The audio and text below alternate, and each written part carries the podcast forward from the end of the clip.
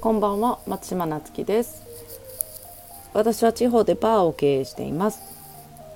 今日は先日来た質問の中からお話していきたいと思います。えっ、ー、と居酒屋を開業したいと考えています。ですが脱サラしてやることに不安を感じています。という内容でした。で私は、えーと、昼に会社員で事務員として勤めながら夜はバーの経営をしているんですけれどもやはりそこで会社員としての安定的な収入を確保したまま夜お店を経営するっていうスタイルをねずっと続けているんですよね。でバーの利益だけでも全然生活はできるんですけどもあの営業時間が短いのでまあバーだと仕込みもないですしそういう点で、まあ、あの昼会社員を辞める必要がなかったっていう形で、まあ、ずっと続けているんですけれどもやっぱりあの脱サラしてこれから一からお店を始めようとなるとなかなかの勇気がいると思うんですよね。で飲食店の廃業率ってやっぱりすごく高いので1年とかね2年で廃業してしまうっていうのも半分以上の方はねやっぱりそういう感じになってるんででまあそこで成功するかどうかもわからないのに脱サラしてやるかっていうと私は正直ちょっと微妙かなと思います。ある程度なんかそういう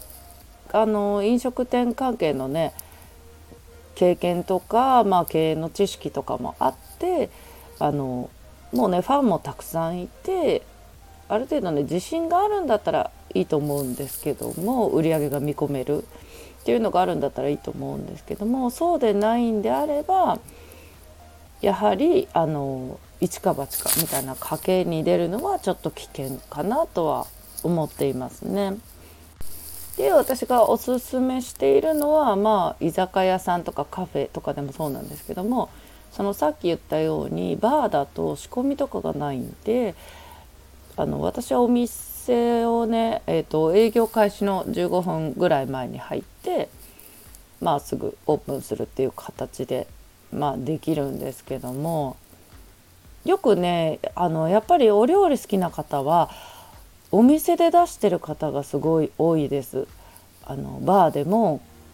おばんざいとか結構何種類も本格的に作ってる方もいれば、まあ、あのコーヒー好きでねコーヒーにこだわってる方とかだったらそれをお店で出してる方そういうお店っていうのもたまにあります。でそこで自分の料理とかにそのお客様の反応も見れるしそこにファンがつくっていうのが大きいんですよね。でそれを目的に来てくれる人が増えてそしたらある程度自分の例えばもう本格的にこれ一本でやっていこうっていうある程度の売り上げっていうのも見込めると思う思いますそうなってくるとね。っていうところからあのまず最初はお試し営業じゃないけどまあそういう形で始めてみたらどうかなとも思ってます。でもし、えっと、そのお店のね場所によってはそのまま居酒屋みたいに転換しても使えるような場所であればそのまま開業ねあのできることもあるしあのバー自体最初にそのお試しみたいな感じでやるんであれば初期費用っていうのもすごく安くできるんでまあそういう方がいいかなとは思いますね。そういうのを私はおすすめしてます。それでもやっぱりどうしてもねあの始めたいっていうんであればやっぱり計画とか物件とかねその相場を見に行ってみるであの自分の持っている資金との、えーと、計画をね事業計画を立ててみるっていうのはありかなと思っています。前だったらねあの自己資金がこれぐらいあったら、まあ、多少は借り入れしてっていうことも考えられたんですけども今あの飲食店に対しては借り入れがかなり厳しくなっているので、まあ、私はあの100万円もかからずに開業しているのでで毎月利益もねすごいあの50万以上の利益は出してるんでそこでまた資金貯めれるっていうのもねやっぱりサラリーマンとはあのお金の貯まり方も違うかなと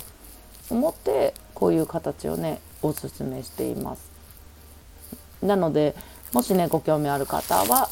LINE 登録お願いします。それではまたお会いしましょう。